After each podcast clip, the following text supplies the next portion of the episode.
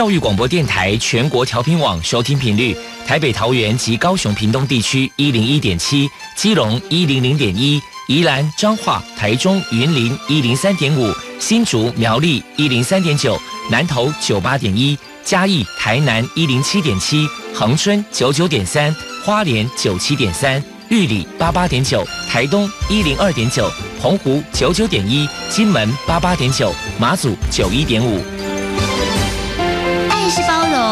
爱是牺牲，爱是分享，爱是服务。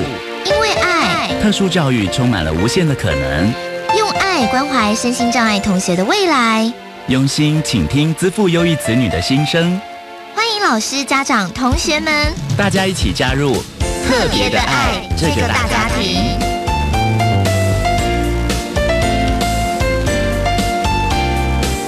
本节目由教育部学生事务及特殊教育司指导，国立教育广播电台监制，欢迎收听。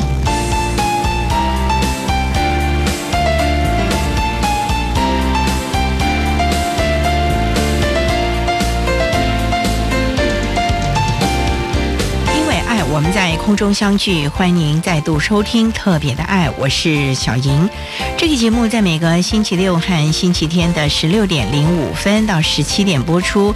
在今天节目中，将为您安排三个部分。首先，在“爱的小百科”单元里头，波波将为您安排“爱的小天使”单元，为您邀请瑞富益智中心教学组的组长施美英施组长为大家说明语言障碍早疗的相关服务。另外，今天的主题专访为您安排的是“爱的搜寻引擎”，为您邀请台北市听障教育资源中心的语言治疗师潘小兰潘语言治疗师为大家分享“不要急，耐心练习”，谈语言障碍学童疗愈的相关经验，希望提供家长老师可以做参考了。节目最后为您安排的是《爱的加油站》，为您邀请国立台湾师范大学特殊教育学系的刘惠美教授为大家加油打气了。好，那么开始为您进行今天特别的爱第一部分，由波波为大家安排《爱的小天使》单元。爱的小天使，每一个宝宝都是父母心目中的小天使。让我们一起关心幼儿的学前教育，发现幼儿早期疗愈的重要性。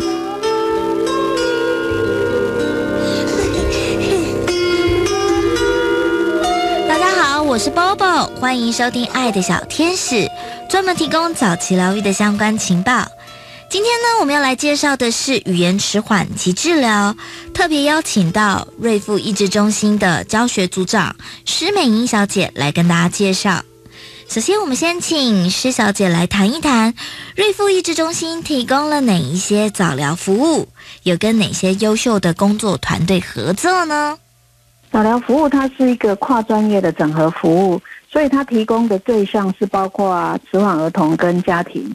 那在儿童的部分，我们会是儿童跟家庭的阶段性需要，提供了到家里面，或者是来到中心，或者是说呃，我们有一些儿童可能到园所，我们会提供这样的服务。而且我们为了能够希望说这样的一些疗愈的一个目标能够落实在。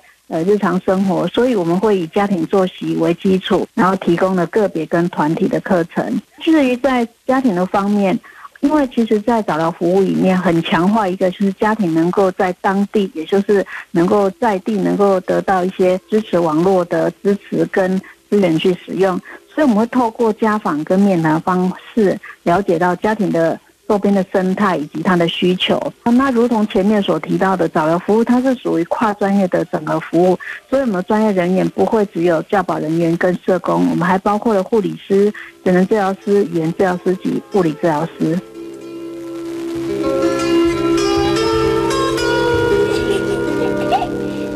再来请教一下施组长，万一家长发现孩子的语言发展比较缓慢，到底该怎么办呢？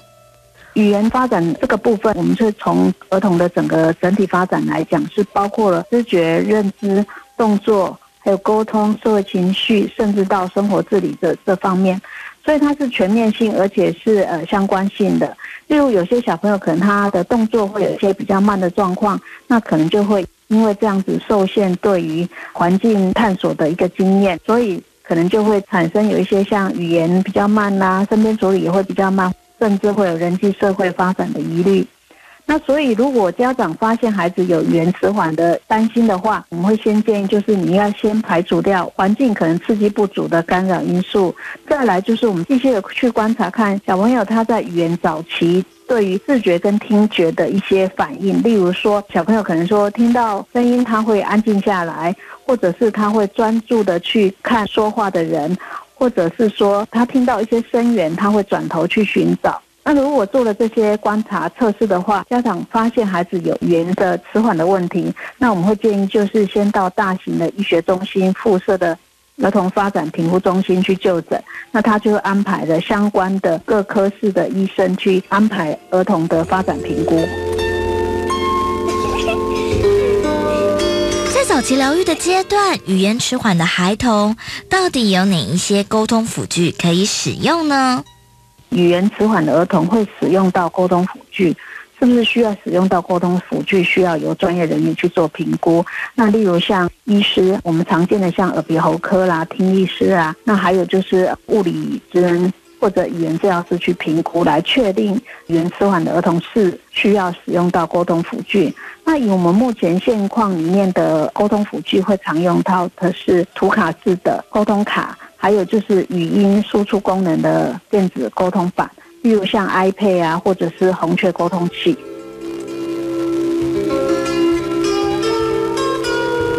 请教一下施组长，语言迟缓的孩童在早期疗愈的阶段，父母在教养上到底该注意哪一些事情呢？有三个建议，就是说，那其实家长面对语言迟缓的儿童，他大部分就是都会。很紧张的，人面对面的去教他。那我们还是会先建议，就是说，你还是需要能够情境下让孩子学习到，看是他要能够仿说出来，或者是指出来他呃日常常见的人事物，这是第一项。第二个就是你教导的人哈，你的语气需要缓慢，而且要简单扼要，所以切记不可以用字遣词太过艰深。那再来最后一项，就是我们在实物现场上常用到的一个教学策略，就是音架式的教学策略。也就是说，由简而繁。例如说，我们要教他妈妈给我饼干，那我们就会先教给，就是动词。等他能够理解给，好模仿，不管是语言或者是动作模仿给了之后，我们会加上给我。再来，我们等他再清楚了、再理解了，我们再会教他给我饼干。最后才是妈妈给我饼干，也就是说，你要由简而繁的去增加了语句的使用。哎，这是三点的建议。下来呢，我们就请施组长来破除一下一般大众对于语言迟缓有哪一些错误迷思。语言迟缓儿童其实他发展的个别差异是很大的，有些家长哈，即使他对孩子有打架给板体的现象。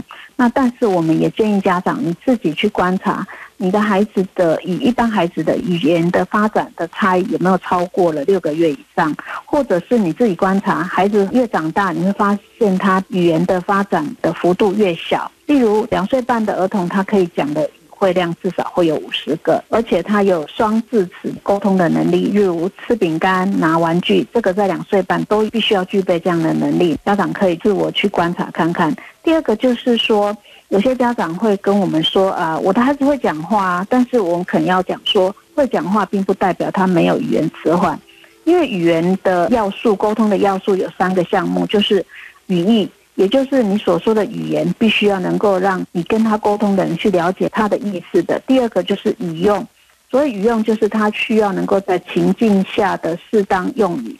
第三个就是语法，也就是文法，有主词、动词、受词这样的文法，孩子是不会错用的。那第三个也是最后一项，就是语言的迟缓不是只有单一的迟缓。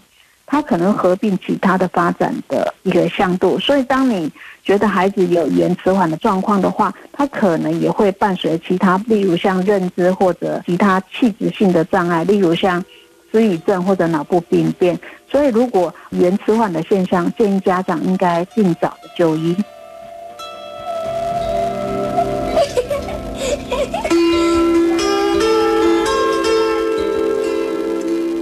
如果民众有任何的疑问，关于瑞富益智中心的联络方式是：瑞瑞复智中心在台南有两处提供早疗服务的地点，一个是我们的安平本部安平区余光路一百三十四号，它的电话是三九一一五三一；第二个就是安南分部在安南区安和路六段一百二十六巷五十六号，它的电话是三五五四八一六。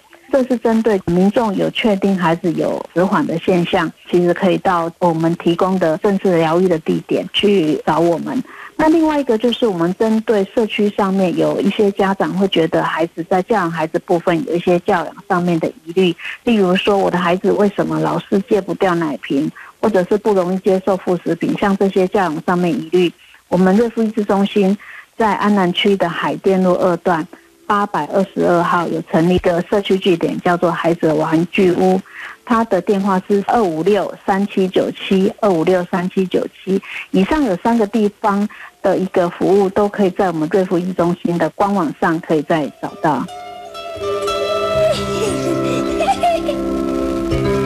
最后，施组长还有什么样的话想要传达的呢？从事早疗服务的多年里面，我们也看到语言迟缓是家长发现孩子有别于一般儿童最显著的问题。但是，与我们在实务现场上，我们也发现，就是语言迟缓也是其他发展异常伴随的症状之一。例如，自闭症的孩子发展特质就是有沟通、社交跟情绪的问题，所以语言迟缓不是只有单一一个。面向而已，所以瑞福育中心要呼吁家长要多关注孩子的整体发展。那如果你觉得孩子可能不会说话，你认为他各方面的表现都很优秀，那我们就一起应该来一起去了解一下为什么造成孩子语言迟缓的一个发展困难的问题，这是我们必须要一起去共同的去找寻的。那所以我们呼吁就是大家一起去共同去关注孩子的整体发展。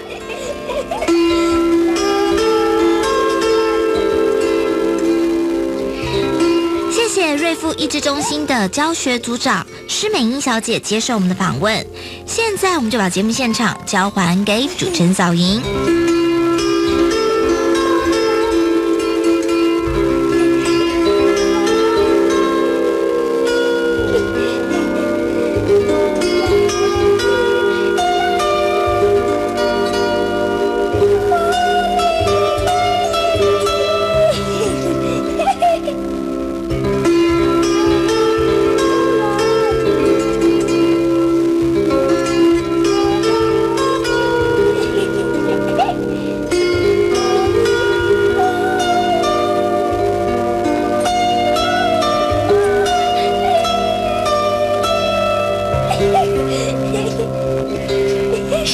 富益智中心的教学组组长施美英施组长以及伯伯为大家提供的资讯。您现在所收听的节目是国立教育广播电台特别的爱。这个节目在每个星期六和星期天的十六点零五分到十七点播出。接下来为您进行今天的主题专访。今天的主题专访为您安排的是。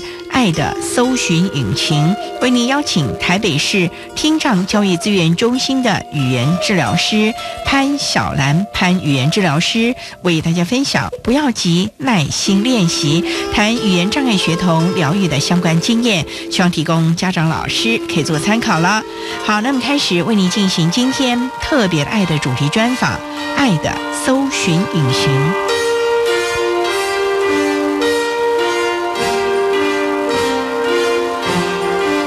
爱的搜寻引擎。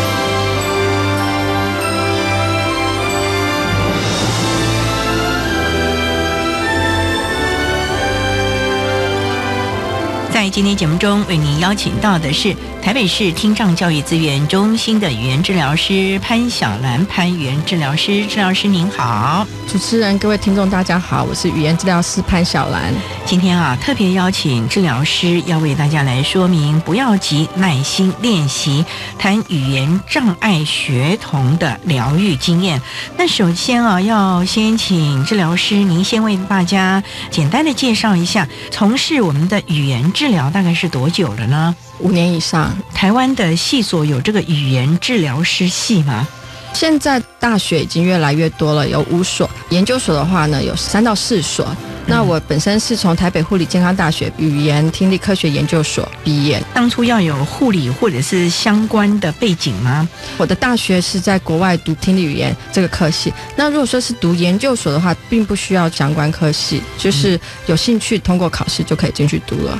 毕业拿到学位之后，是不是也要参加专业证照的考试？那就是国家级的考试，一定要实习时数达到治疗师法规定的时数之后，才能够参与考试，拿到毕业证照。所谓的实习的地方是要在医院呢，还是要在学校啊？现在都是以医院为主，所以您是属于医疗系统喽。在台湾的话，大部分的治疗师都是属于医疗系统，少部分呢，除了自己在医院工作，他还会到学校系统兼任。那我比较特别，是我是属于专任，就是很少数的只在教育单位服务的治疗师。诶，那也想请教，怎么会有这个机缘主修语言治疗这一个专业呢？其实也不是因为我了解而接触它，是被人家介绍有一个工作跟学生啊，呃面对面，然后花个半个小时到一个小时，就可以再继续做下一位服务，让我感觉好像蛮特别的。我可以为这个孩子做一个属于我自己的想法，可以为他做一些预期的成果，我才会想说好，那我来读这样子的科系。所以当初只是想说，哎，可以为小朋友服务。觉得这样的一个工作是蛮有趣的，所以就来修习这样的一个专业。那实际踏入这个行业，感觉跟您当初预想的有没有什么差异性啊？那我的话，因为我进入这个科系之后啊，我跨两个部分，就是听力和语言，我都有修。当初一开始我进入这个职场是从听力的角度进来，就是做听力师。做了听力师之后，我发现其实我。更想要用自己的计划为这个孩子去做规划，然后我去做一个课程，然后再看看他的成长。那我觉得语言治疗师做的东西比较有成就感。为什么呢？因为听力它只能借助一些辅具的，是不是？台湾目前的听力师哦，做听能复健的机会并不大。所谓的听能复健，就是一对一的跟着孩子做一些疗愈。台湾的听力师目前呢，就还是做助听器的选配啊，或者是听力检查，觉得好像主导性低了一些些，所以就又多学了一个语言治疗这个块面了。对，所以这是另外一个专业喽。对，所以也是有不同的看法了啊。好，那我们稍待啊，再请我们台北市听障教育资源中心的语言治疗师潘小兰潘语言治疗师，再为大家啊分享，不要急，耐心练习，谈语言障碍学童疗愈的相关经验。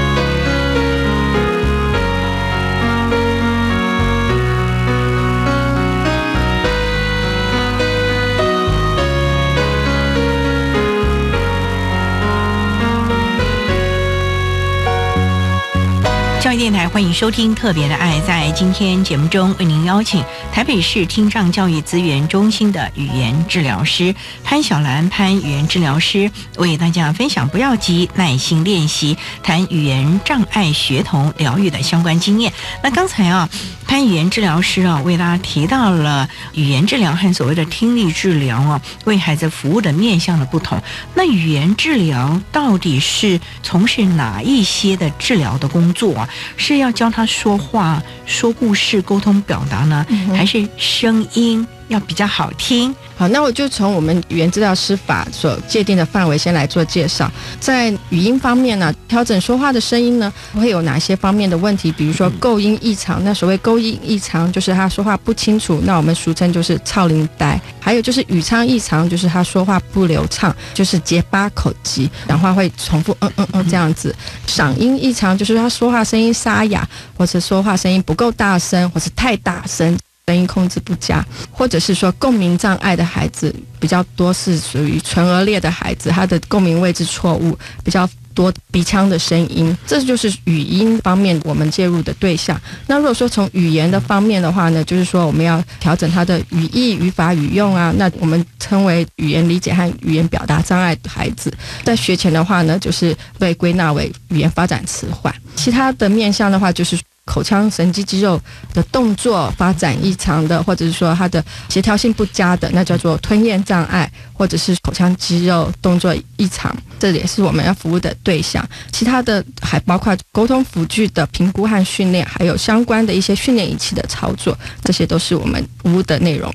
哇，好多元呢！在评估学生以及对孩子提供服务的时候，那面向就更多元喽。是的。不过您刚刚有提到了，有可能是嗓音的异常，我也想请教语言治疗师啊，因为我们常常看很多人还没变声之前呢，扯着大嗓子、大喉咙在那边唱歌，可是变声之后就完全没办法。或者是我们有时候感冒，喉咙沙哑，一直这样，这个也算是语言嗓音异常吗？对，如果说你的问题是一直持续的发生，就像是感冒过后，还还是持续的说话，那有可能就会长茧，甚至就是结构上也产生一些病变的时候，其实都可以透过我们语言治疗调整。那我们就会教你说话的方式，然后呼吸调节的方式，怎么样比较有效率的去说话，就是比较省力，然后也不会那么容易累的说话方式。可以说的更好听吗？就是在一个固定的频率范围内，不要太高，也不是太低。哦，所以我们嗓音还是有它固定的音阶吧？对，透过仪器去衡量，说你目前发生的音阶是多少，然后频率是多少。那我们也会教怎么样做声带的运动，声带在不舒服的时候怎么样，还是持续的保持一些适当的运动，让它的循环好，让它的修复可以快一些。那也想请教语言治疗师啊，那像小朋友像有这个语言的这个问题的时候，多早可以发现呢？早期他只会啊啊的，让你怎么知道他会有语言的问题呀？如何早期发现？除非他是遗传基因造成的，在出生的时候就可以去确定的，或者是自闭症的孩子，他很明确他的行为呢，在差不多一两岁的时候就可以得到诊断的。在美国有一个称呼叫做 late language。Emergence 或者叫做 late talker，他们就是如果说不做疗愈，孩子一定也还是会有语言发展出来。可是他有一个指标性的状况会发生，他就是在两岁二四个月的时候，他口说出来的语言还不到五十个，而且他还不会将两个词汇结成一个短的片语，比如说妈妈抱抱，他只会说妈妈或者是抱抱，还不知道说可以把这两个放在一起去做表达，而且他的手势。非常的少，几乎没有在用手势与人沟通。那这些状况不是因为基因遗传成的，或是其他的生理结构造成的。所以，当有这些指标性的问题发生的时候，我们就会建议说，一定要去卫生局指定的早期疗愈医疗机构，或者是联合评估中心去做一个早期疗愈的评估或者是建议。所以，还是要请专家来评估了，否则千万。不要有这种所谓的大鸡慢提，我们中国人都有这样的一个想法嘛，哈。嗯，这其实在美国啊，也是很多人会被误导，说啊没关系啊，就是慢慢等他就会说话了。嗯。可是研究也发现，这些孩子他就算是他在学前还没有入小学之前，他就已经会说话，可是等到他入小学学习之后呢，他就会陆续有一些状况，比如说比较复杂的文法结构啊，或者他的社交的语言语用啊，甚至就会出现一些学习障碍。所以早期的疗愈还是很重要，可以做。预防的，听语言治疗师这样一说啊，如果在早期的时候没有进行相关的疗愈，恐怕对于他未来学习上面、学科上面就会有一些问题了。所以家长真的要正视这个问题，不要认为大鸡慢题啦。好，那我们稍待要再请台北市听障教育资源中心的语言治疗师潘小兰潘语言治疗师再为大家分享，不要急，耐心练习，谈语言障碍学童疗愈的。相关经验。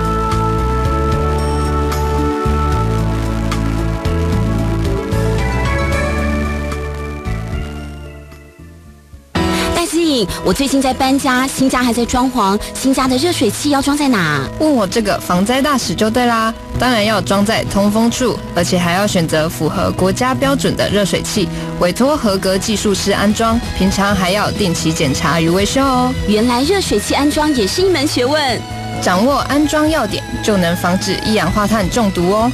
别轻忽一氧化碳，小心被毒害。以上广告由内政部消防署提供。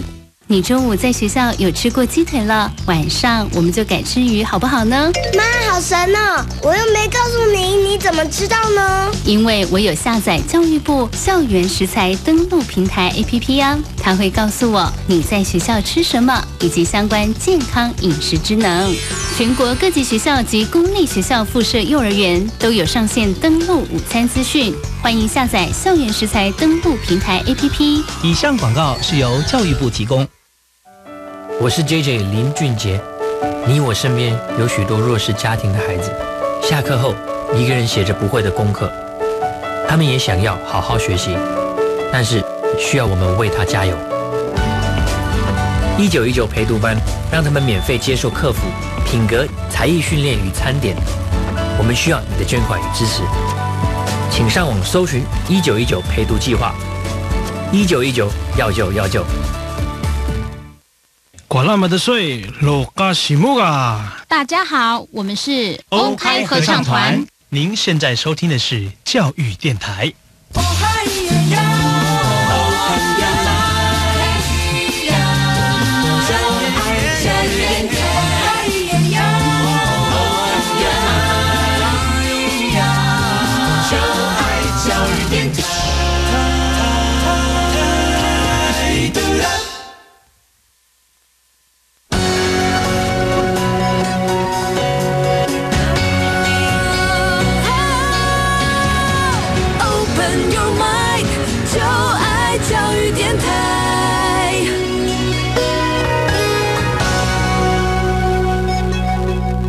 教育电台欢迎收听《特别的爱》这个节目，是在每个星期六和星期天的十六点零五分到十七点播出。在今天节目中，为您邀请台北市听障教育资源中心的语言治疗师潘小兰潘语言治疗师为大家说明，不要急，耐心练习，谈语言障碍学童疗愈的相关经验。那刚才在节目的第一部分，潘语言治疗师为大家说明了什么是语言障碍及相关类。类别啊，以及如何的提早发现，也想请教语言治疗师，这五年多来啊，您在从事我们语言治疗，有没有一些的经验可以跟大家来分享？你怎么协助这个孩子，可以从当初可能讲话，甚至于肌肉没力量，到后来可以吞咽，甚至还可以讲话很好听了呢？那我要分享我们在治疗室、医疗机构里面如何做疗愈的方向。构音异常是大家比较常发现，就是说有的孩子讲话会超龄呆啊，发音不清楚啊。在台湾的话，比较常有的是舌根音化。这个舌根的根就是根部的根，就是他会把舌头在前面的声音呢，吱吱吱叽叽或者的特的声音呢，发成舌头缩在后面的声音，变成咯咯。比如说像兔子变成酷哥。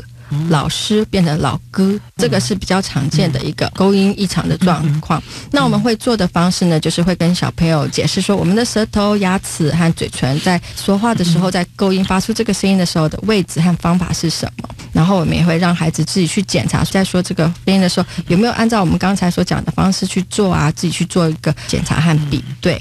那对于比较小的孩子，理解能力没有那么好的，我们可能就会用一个形容的方式说，舌头在前面的声音就是兔子的声音，啊吐口水的声音；舌头在后面的声音就是咳嗽的声音、恐龙的声音。让他透过镜子啊，或是照相之后，给一个视觉回馈。哎，你刚才做的不错哦，牙齿和舌头位置有放好啊。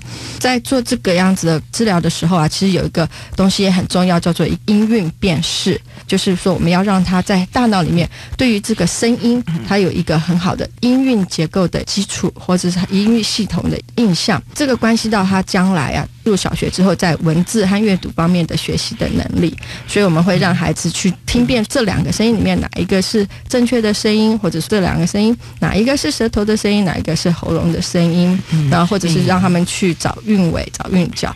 那这个音韵的概念，其实现在在学前呢，幼教界也开始被重视，就是他们会透过唱谣或念谣，加深这个音韵的印象。所以郑老师不是学我们的注音符号吧？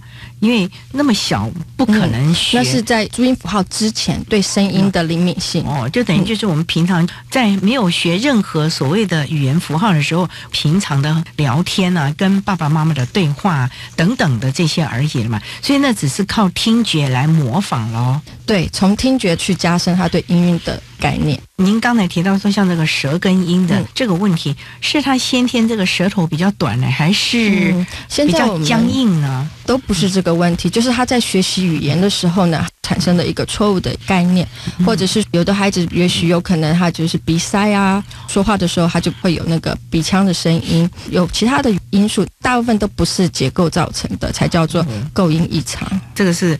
构音异常的小朋友，你们就教他们会不会有合并很多类型啊？哦，当然，比如说智能障碍的孩子啊，或者是说自闭症的孩子，也都会有合并构音异常的状况发生。什么样的状况您会让孩子来学习语言方面的？那像主持人刚才提到，就是吞咽的问题哈。吞咽的话，如果说孩子啊在吃东西的时候持续的出现呛咳，或者说他的嘴巴没办法闭得很紧，他东西就会溢出来，会流出来，或者是说他咀嚼的能力不好，他东西含着就是没办法吞，或者是他不咬就吞下去，或者咬几口就吞下去，这种状况的时候，就是需要来找语言治疗介入的症状。有的孩子他。就算是呛到了，他也没有咳嗽，还没有发出那样子的警讯，那有可能就会持续不明原因的发烧，那有可能就是造成了一个吸入性的肺炎，它造成的影响其实是蛮大，有可能会影响到生命的。嗯，在我们做介入的时候啊，要先确定吃东西的时候，它的位置是是安全的，是正确的，头不能是往后仰。最好就是面朝前面摆正，最安全的吞咽方式是下巴向下，然后靠近胸部。那如果小朋友的嘴巴闭不紧怎么办？那至少是维持一个头放正的一个位置。其他还有很多我们要去注意的部分啊，比如说你喂食的一些器具啊，你汤匙如果说嘴巴开不是很大，那汤匙可以小一些。那他如果说呃没办法咬的这么好，那是不是食材可以做一些改变？比如说切小块一点，那还是吞的不是很好，那也许打成泥或是把它煮的软烂一些。那比如说学校的便当啊，是不是再去蒸第二次，加多一点水，加一些汤菜，让它比较稀软一些？就是从改变食物的材质啊，甚至。变成一体状的，改变它的大小，都是我们要去努力的方向。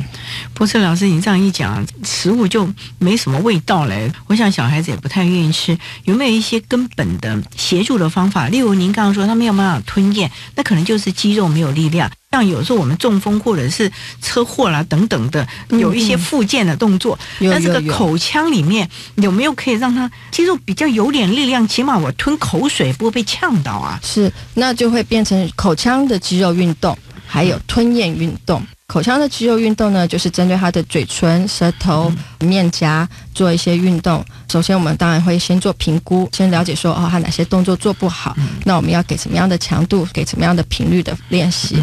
然后再来呢，他就是有吞咽问题的孩子，就是建议最好去做一个很完整的吞咽摄影，那是透过动态影像学的检查，去了解说他在吃东西的时候呢，他从嘴唇开始。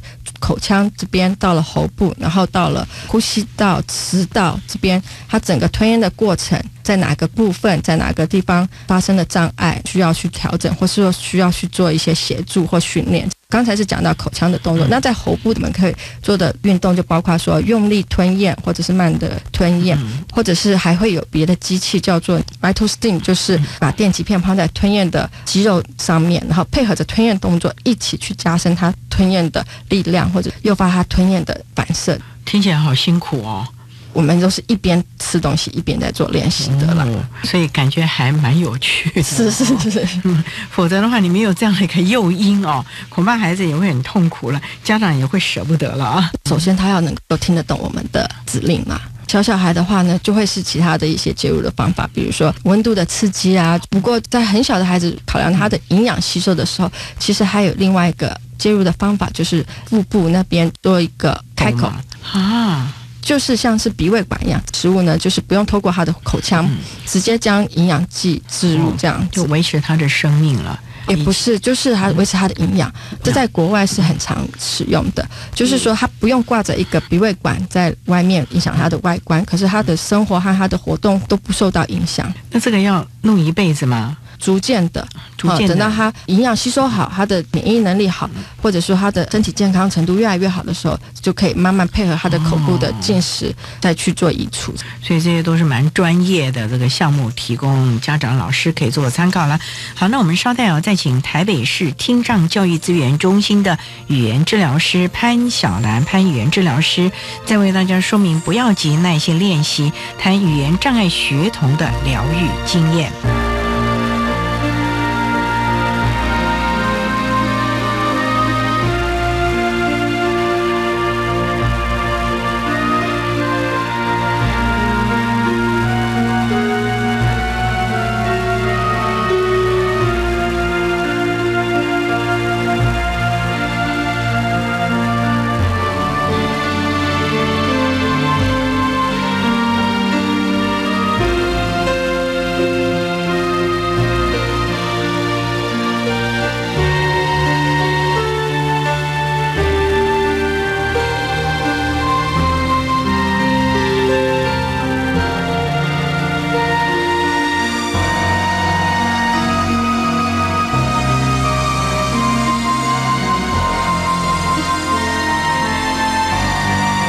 电台欢迎收听《特别的爱》这个节目，是在每个星期六和星期天的十六点零五分到十七点播出。在今天节目中，为您邀请台北市听障教育资源中心的语言治疗师。潘小兰，潘语言治疗师为大家说明：不要急，耐心练习，谈语言障碍学童的疗愈经验。那刚才啊，潘语言治疗师为大家提到了各种不同情形的孩子啊，协助的方法。那我们个案可以跟大家分享？您怎么样和特教老师甚至于家长一起合作，让这个孩子能够循序渐进的看得到他的进步呢？在幼儿园的时候啊，我们如果说介入的话，会发现有的孩子他口腔肌肉的动作啊不是很完整，也许咬东西啊或吃东西不是做的这么好，甚至有的时候会滴口水。那我们就会教学校老师，他可能需要做一些嘴唇的动作、舌头的动作。有一个学校的老师很棒哦，他们就会把这个动作放在学生做体操。的过程当中，或者是说他集合小朋友要去到下一个场所的时候呢，带着全班的孩子一起做，还加入了一二三四这样子的一个数数，舌头往外伸，舌头向右，舌头向左啊，向上翘。闭紧、张开这些动作，老师都带着全班大家一起做。这个孩子重复每天这样子做的时候，当然一定会有成果的，所以他比较不容易滴口水。提醒他一下呢，他嘴巴就会闭得比较紧。所以全班一起做也不会让他特别的特殊了，而且觉得是好玩，所以他也就很乐于的去练习。其他孩子也觉得好玩了。是是。这反而是无形的一种练习了啊！对，包括在运动里面了，所以这也是老师的巧思喽。是是是，所以治疗师要提醒老师怎么做吧。你们会不会建议，就是哎，例如说你在律动课啊，或者是什么什么的，可以来做这个部分？当我们入校的时候，会提供建议，老师怎么样去运用呢？老师有他们自己的做法，他们的教学的专业策略就会融入在这里面。是是，你们大概多久会去看一下这个孩子啊？学前在台北市这边的安排是一个学期两次，总共两小时，所以一次是一小时。那我们都会跟家长做一些咨询、亲子教育，跟老师呢做一些沟通。通讨论，找出孩子这个学期 IEP 的目标，然后也会入班呢去看孩子在教室里面跟其他同学人际互动的状况。哇，这个时候可能就是要玩游戏了吧？那如果孩子在这个部分怎么去跟别人沟通？我要玩这个，怎么说他的需求？这他的同伴关系不会很好吧？我们入班的时候啊，会待在孩子的旁边，最好就是在角落的时间，或是他们自由活动的时候，我们就可以引导他们去跟其他的孩子互动。看到他哎，怎么搞的？站在一群孩子旁边。不知道踌躇不前，然后手出来出去，那也许他那个时候应该要讲，就是说我也想玩呢，他可能就说换我玩了吧。所以我们就是做一个语句的示范，然后让孩子也跟着说。大部分的孩子他其实心里面他就是这样讲，只是说不出来。那你提供这样子的示范之后，他就马上就跟着说出来了，自然而然的下一次他又会再从用同样的句子去表达他的需求。郑老师，这是语义的理解啊，可能有点状况的孩子了。那如果就像您之前提到的构音的问题，他根本讲不清楚，我要去玩，那怎么办呢？如果说是构音的孩子的话，在教室里面呢，我们会请老师不要直接的对他做修正，或者是说不要去挑出他错误的声音，尽量就是让他能够多讲。他愿意讲，我们听得懂就好了。那如果说要做练习的时候呢，就是抽出来特别找一个时间，五分钟就好，专门针对某一个特别的声音持续练习。在教室里面呢，尽量让孩子啊，还是愿意去说话，因为有的孩子很敏感，一旦发现说，哦，我说话的时候都会被别人问说，哎，你在说什么呀？或者是马上就被老师说，哎，你看你这个声音又说错，他可能就会慢慢的不想说话了。老师会注意，可是小朋友那个时候半大不小，也不懂啊。小孩子直接的反应。你说什么我听不懂，不要跟你讲了。我们就常看好多小朋友就这样，所以这个孩子反而不敢跟同才互动了呀。对，所以。有这样子状况的孩子，我们还是建议做疗愈。从疗愈过程当中，他反复的做肌肉动作的训练，他的声音呢就可以有所改善。那声音改善之后，就是说话比较清楚之后，他也会比较愿意说。那人际互动方面也会有改善。所以治疗师是建议，光是这个巡回的辅导还不够的，可能要直接的有专门的机构。孩子可能每一周最少要一次去做这个相关练习，然后回家之后，家长再把在机构里学的方法让孩子在家里练习喽。嗯哼，对。那像我们入校巡回的话呢，就是做一个间接式的治疗。那可是，在医疗院所。复健科、耳鼻喉科，或者是说复健科诊所做的语言治疗呢，每次至少半小时，然后一个礼拜至少一次，持续不断的去上课。这样循序渐进，是不是看到他改善的？一定的，就是越早越好。所以还真的是啊，治疗师一再的提醒，越早越好，而且家长一。定要积极的介入啊！这一点真的要提醒我们的家长还有老师了。好，那我们稍待啊，再请台北市听障教育资源中心的语言治疗师潘小兰潘语言治疗师，再为大家说明，不要急，耐心练习，谈语言障碍学童的疗愈经验。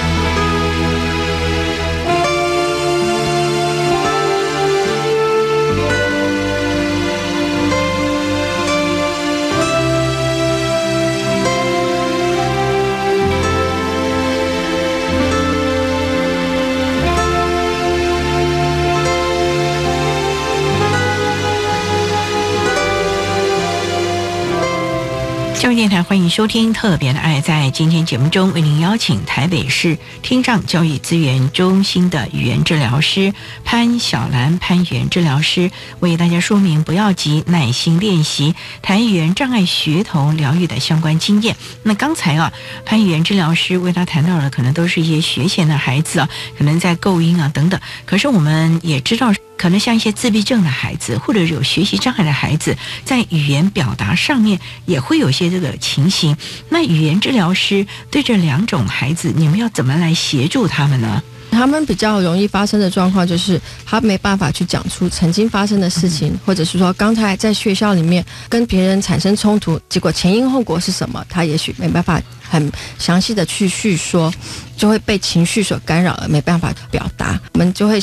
跟老师建议，可以透过一些图表，透过视觉的提示，让我们知道刚才发生的是有哪些人呢？所以透过图表，透过一些比较细的问他问题，有什么样的人呢？你是和谁在什么地方啊？做什么事情？然后他说了什么？你说了什么？为什么会这样？慢慢一点一点去引导他。就有孩子他在打那个乐乐棒的时候，因为他接不到那个球而被别人嘲笑，然后他就很生气，推挤了对方一下。可是这整个过程他其实没办法。独立的自己就把它说出来，都是要透过老师抽丝剥茧导，慢慢去问，然后再去跟别的孩子核对，才能够得到一个完整的图案。所以像这种情形，可能同台的宣导老师要注意到了吧？对。老师都会做入班宣导，对这样子的孩子，也许会有一些小天使啊，比如说自闭症的孩子，他跑教室，他也许会跑错教室，或者说他走到一半呢，不知道接下来要去哪里了，他的专注力就跑掉了。学校老师就会请小天使带着他去。我还曾经看过，就是有一个孩子，他手上是拿着计时器的啊，老师就计时告诉他说，几秒钟之内你要跑到另外一个教室哦，所以他就会很专心的往前跑，不会被其他的东西所吸引跑掉。所以有很多的方法了，是这些的策略，也就是大家共同研发出来的吧？可以分享。那像学障的孩子呢，他们可能对于理解不是那么的到位啊，在课堂上表现恐怕就不行了呀。可能同才的互动还可以，可是，在学习上。他可能就理解有问题喽。是是，跟刚才所讲的一样，他没办法把一件事情很完整的去做叙述描述。有一个方法呢，就是对话式的阅读，不管是绘本啊，或者是课本啊。那我们在引导的时候呢，比较是小团体或是一对一的状况下，我们比较细的去问一些 W H 的问题，开放式的问题，或是说做一个填空。比如说，我们把前面的句子说完了之后呢，让孩子把下面的句子说完，然后再让他去做回述，然后或者是把这个绘本啊，或者课文的经验啊，跟他自己的经验去做连接，这样子慢慢重复的练习之后呢，就会让孩子知道说，当你在看一个文章，或是说你在看一个故事的时候，你要看的主旨就是这些，就是重点式的引发祈祷了啊。是是，不过也想请教治疗师啊，您刚才提到就是好像几乎都是在学前呢，或者是小学嘛，之前也提到说您服务的对象可能也有高年级啦，国中。高中职，那这些孩子，您说也有供应的问题，或者是等等的，不是经过了早疗这么长的时间，怎么还不行呢？供应异常的孩子，很有可能还没有接受过早疗，或者说他的问题一直没有被处理好，或者是说口疾的孩子，他在早期的时候也没有接受疗愈，或者是他疗愈中断。大部分我们会在中高年级啊，或者是国中啊、高中时遇到的孩子，就是他一些先天其他的。疾病伴随的语言障碍，所以基本上啊，大部分还是早疗没有做好，大部分。所以早疗还真的是要及早来做了，要及早介入。在你这么多的经验啊，看到这些孩子做了早疗，他们也可能上了小学，甚至于还有更大的。您在大班的时候接的，他现在应该也可能上了高年级。学校的适应状况、人际的关系，会不会因为经过了早疗，会比较好一点了呢？有有有，因为我们是一个学期去两次。上学期、下学期中间有隔段时间，我在进去的时候，老师都会告诉我说：“哦，他进步好多，因为妈妈带他去上了什么课、什么课。”所以家长还是很重要了。是因为就像您讲的，语言治疗是一个学期一两次而已，一次只能一个钟头，剩下来就是特教老师。通常这种孩子也都是在普通班呢，普通班老师是不是也可以一起来加入帮忙呢？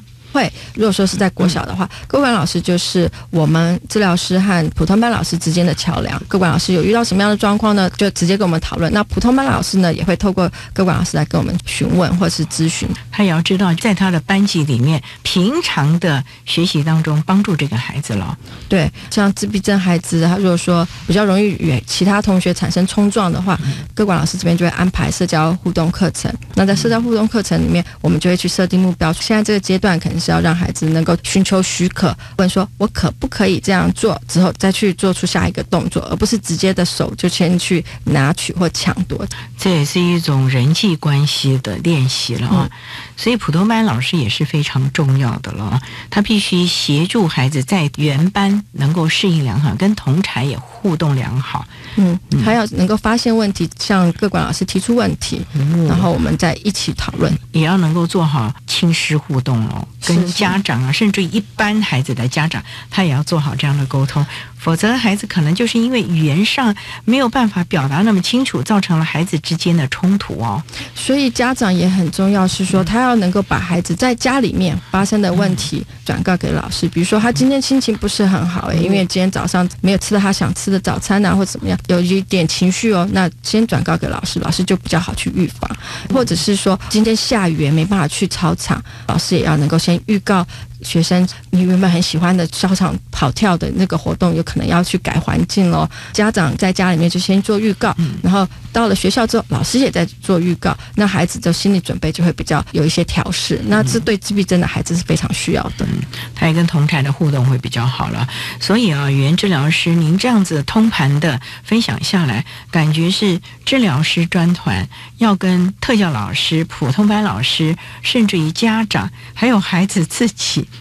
都要循循善诱的协助这个孩子一起了，要让孩子很快乐的学习吧，很快乐的接受您的辅导治疗吧，否则他每天哭丧着脸，然后你都让他不愉快，我看他下次连门都不肯进来了。所以，我们入校的时候，并不是像医疗院所的治疗师是直接的做治疗，我们反而是做一个同诊，先找出孩子的问题，做一个评估，然后再了解说学校老师呢，他目前遇到的状况是什么，那我们再给一些建议。家长呢，在学校。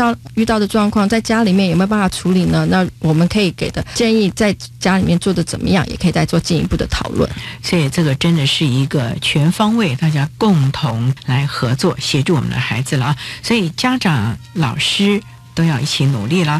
那我们今天也非常的谢谢我们台北市听障教育资源中心的语言治疗师潘小兰潘语言治疗师为大家分享的不要急耐心练习谈语言障碍学童的疗愈经验。非常谢谢治疗师的分享，谢谢您，谢谢大家。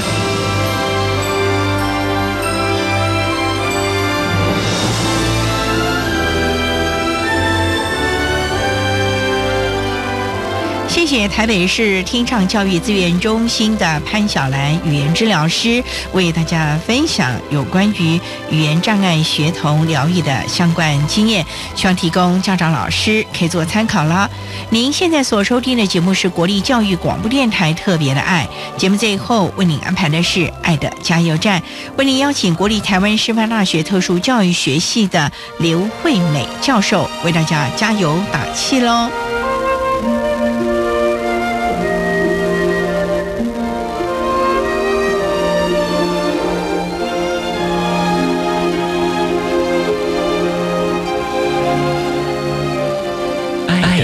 加油站。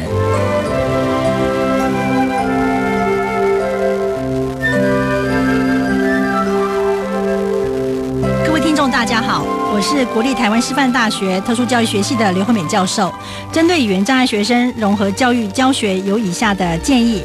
希望呢，不论是普教或是特教老师，都能够对语言障碍学生的说话和语言问题的本质和可能有的负面影响多一些了解，进而产生多一点的同理和关怀和协助。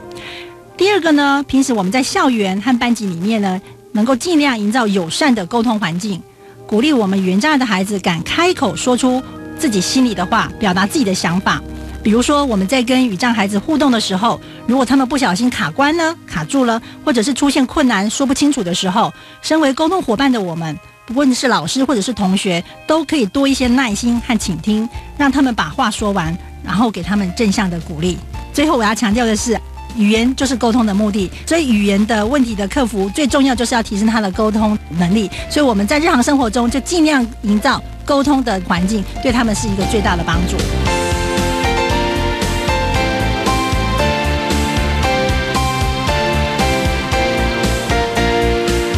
节目就为您进行到这了，感谢你的收听。在下个星期节目中，为您邀请获得一百零五年教育部爱心楷模厂商的安心食品服务股份有限公司，也就是摩斯汉堡的区经理姚中奇、姚区经理，以及营运部的张莹芬副理，为大家分享钓鱼的技巧，谈特教生职场技术氛围以及观念的建立，希望提供家长、老师还有同学们可以做参考了。感谢你的收听，也欢迎在下个星期六十六点零五分再度收听《特别的爱》，我们下周见了，拜拜。